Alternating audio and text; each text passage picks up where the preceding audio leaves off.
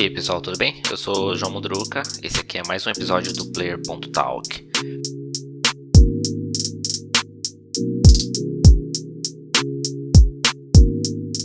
Falando aqui das, das novidades da semana passada, a gente teve um evento da Microsoft apresentando aí para os fãs da franquia Age of Empires. No dia 10, o último sábado, teve esse evento, principalmente sobre o quarto título da série, que tem previsão de lançamento para esse ano.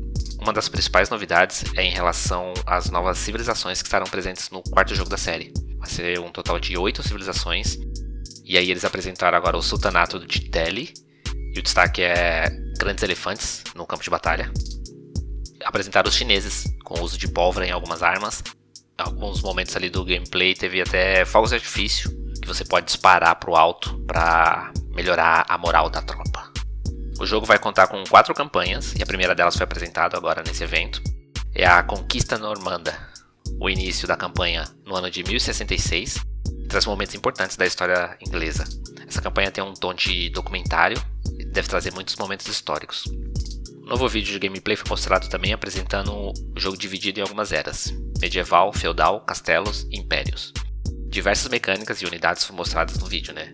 Destaque para os mongóis, eles podem desmontar toda a estrutura das bases deles e transportar e mudar para outro outro ponto do mapa onde tem mais recursos disponíveis ou, tem, ou preparar uma estratégia diferente ali. E tem uma mecânica também que foi mostrada que é a mecânica de emboscadas, onde você pode esconder parte da sua tropa nas florestas e esperar um, um posicionamento do inimigo e fazer um ataque surpresa. Muita coisa ainda para ser revelada sobre Age of Empires, né? Eu tenho previsão de lançamento para esse ano para PC. Vai estar no Steam, vai estar na Microsoft Store e vai ser lançado direto no Xbox Game Pass para PC. Como é um evento de, da franquia Age of Empires, né, para fãs da, do jogo, é, também teve novidades em relação às, às, edições definitivas dos primeiros títulos. Age of Empires 2 foi lançado em 99, recebe, recebeu já uma edição definitiva. Essa edição agora vai receber um, uma expansão chamada Down of the Dukes. Chega agora no meio do ano, traz uma campanha pelo leste europeu.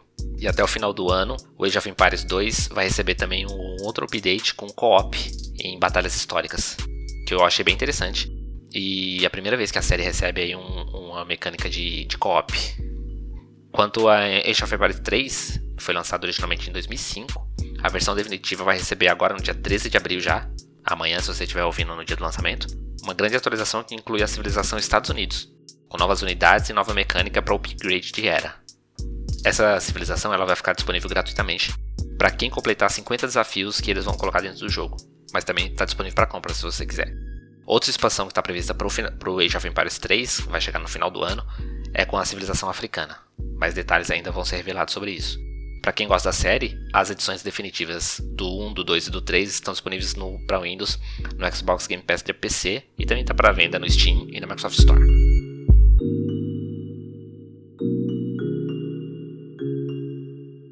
Falando um pouquinho da E3, após boatos que teriam cobrança para assistir a E3 desse ano, né, que já foi desmentido, eu citei no episódio passado, a Entertainment Software Association, ESA, que é quem organiza a E3, publicou mais informações sobre a E3 desse ano. O evento será totalmente digital, acontece entre os dias 12 e 15 de junho. Eu vou trazer todas as novidades para cá. E algumas empresas já confirmaram presença, virtualmente. Entre elas teremos Nintendo, Xbox, Capcom, Konami, Ubisoft, Take-Two, que é a dona da Rockstar de GTA, Warner Bros. Eles disseram que mais empresas irão se juntar, né? Por enquanto, as grandes nomes que estão ausentes aqui nessa lista seria PlayStation e EA. Não sabe ainda como exatamente serão essas transmissões, esse evento digital que eles estão organizando. Se vai ser num canal exclusivo da E3, se vai ser uma parceria com Twitch ou com YouTube, é, se vai ser um evento único ou uma transmissão com todos esses acontecendo um na sequência do outro. Lembrando que a Microsoft já confirmou que terá uma apresentação no meio do ano, além da apresentação na, da presença dela na E3.